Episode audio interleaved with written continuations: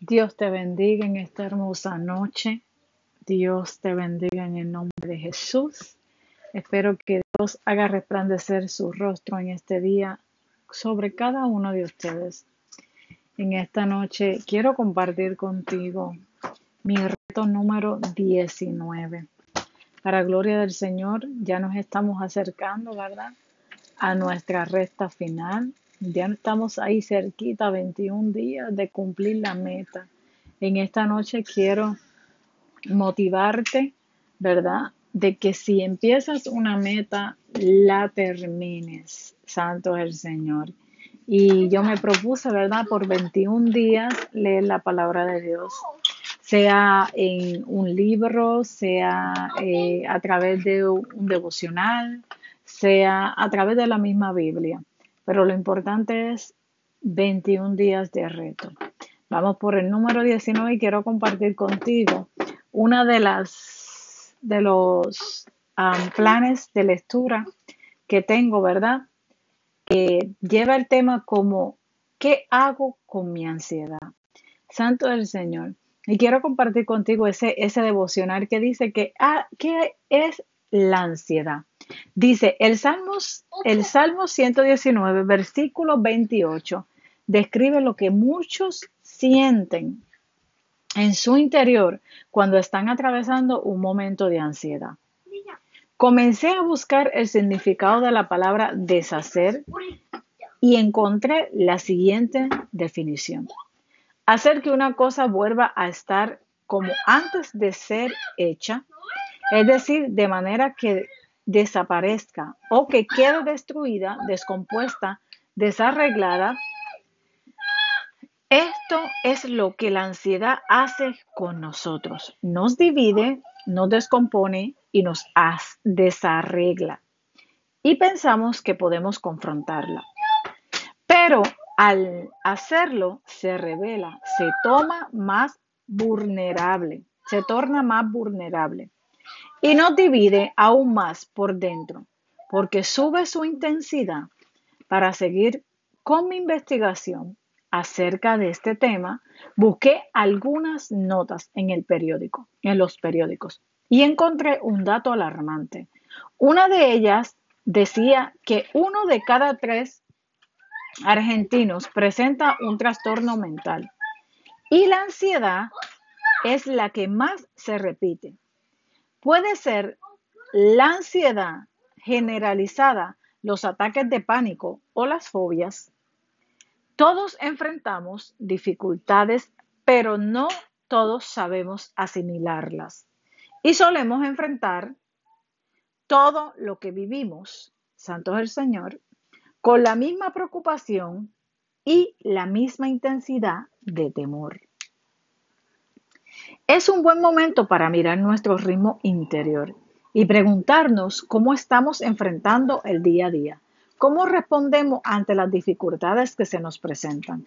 Debemos elegir y saber cómo responder con ansiedad o buscando otra respuesta. Te invito a pedirle al Espíritu Santo que te hable, que traiga luz sobre aquello que debes rendirle a Él, para que la ansiedad no logre detener tu vida. Santo es el Señor. Muchas veces, ¿verdad? Pasamos por esos momentos de ansiedad y no sabemos cómo enfrentarlos. Pasamos por esos momentos ansiosos y no sabemos cómo enfrentarlos. Creemos que podemos hacerlo solo en nuestras habilidades. Santo del Señor. Y es cuando, ¿verdad? Más se alteran nuestras, nuestras emociones, más se altera lo que, lo que sentimos dentro. Santo del Señor, más se alteran nuestros pensamientos. Y por eso, hoy te invito a buscar ese Salmo 119, 28, que dice así, honrando al Padre, al Hijo y al Espíritu. Deshace mi alma de ansiedad. Se, se deshace mi alma de ansiedad. Susténtame según tu palabra. Qué bonito era ¿verdad? Que David decía, ok, me, estoy pasando por ansiedades, estoy pasando por, por pensamientos que no son correctos, estoy pasando por esto, por aquello, pero tu palabra es la única que puede sustentar mi vida. Tu palabra es la única que puede sustentar mi alma. Santo es el Señor. Y David hablaba, ¿verdad? David, sabemos cómo era la historia de David. todo lo que David pasó, tenía sus enemigos persiguiéndolo, tenía esto, tenía aquello, ¿verdad? Eh, pero David no se detenía, ¿verdad? A, a, a, a ¿cómo te digo? A, a pensar más allá de lo que él podía hacer, sino él pensaba y siempre tenía una palabra para decirle al Señor, estoy pasando por esto, pero yo sé que tú haces esto. Estoy pasando por aquello, pero yo sé que tú puedes hacer esto otro. David se detenía a, a siempre tener una palabra de alabanza en la boca de, en la boca de él para agradarle a Dios. Mírate, y mira que tan bello es que Dios le diga, un hombre conforme al corazón mío. Sabemos todo lo que David hizo, sabemos todo. David era guerrero, David, ¿verdad? Eh, David cometió un pecado, pero David nunca se quedó en el suelo. Siempre tenía una palabra de alabanza en su boca en medio de las sustancias de la ansiedad. Decía, se, se deshace su alma de ansiedad.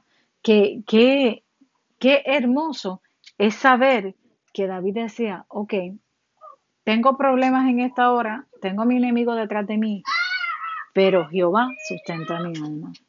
Yo no sé si en esta hora tú puedes decirle al Señor, gracias porque estoy pasando por todo lo que estoy pasando, mi familia está atravesando momentos difíciles, mi corazón siente desfallecer, mi mente y mis emociones están descontroladas, pero Dios, yo sé que tú puedes sustentar mi alma. Tu palabra es aliento de vida. Y como tu palabra es aliento de vida, es la que sustenta mi alma. Santo es el Señor. Con esta palabra tan emocionante y tan dulce y tan rica eh, en, en su exponer, ¿verdad? Como, como David lo hacía.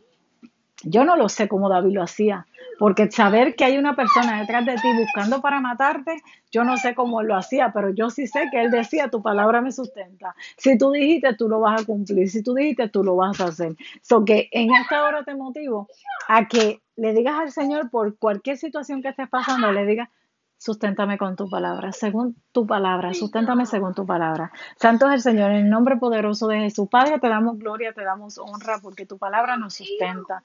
Tu palabra es el que nos mantiene, Señor. Tu palabra es el que nos cuida y nos protege en el nombre poderoso de Jesús. Gracias, Padre, te damos toda gloria y toda honra en el nombre de Jesús. Espero que esta palabra te motive en medio de las circunstancias que estés pasando. Yo no sé por lo que estás pasando, pero sí te puedo decir que la palabra de Jehová te puede sustentar. Dios te bendiga en el nombre de Jesús, que pases una bendita noche que puedas descansar en el Señor. En paz nos acostaremos y así mismo dormiremos, porque solo Jehová, ¿verdad?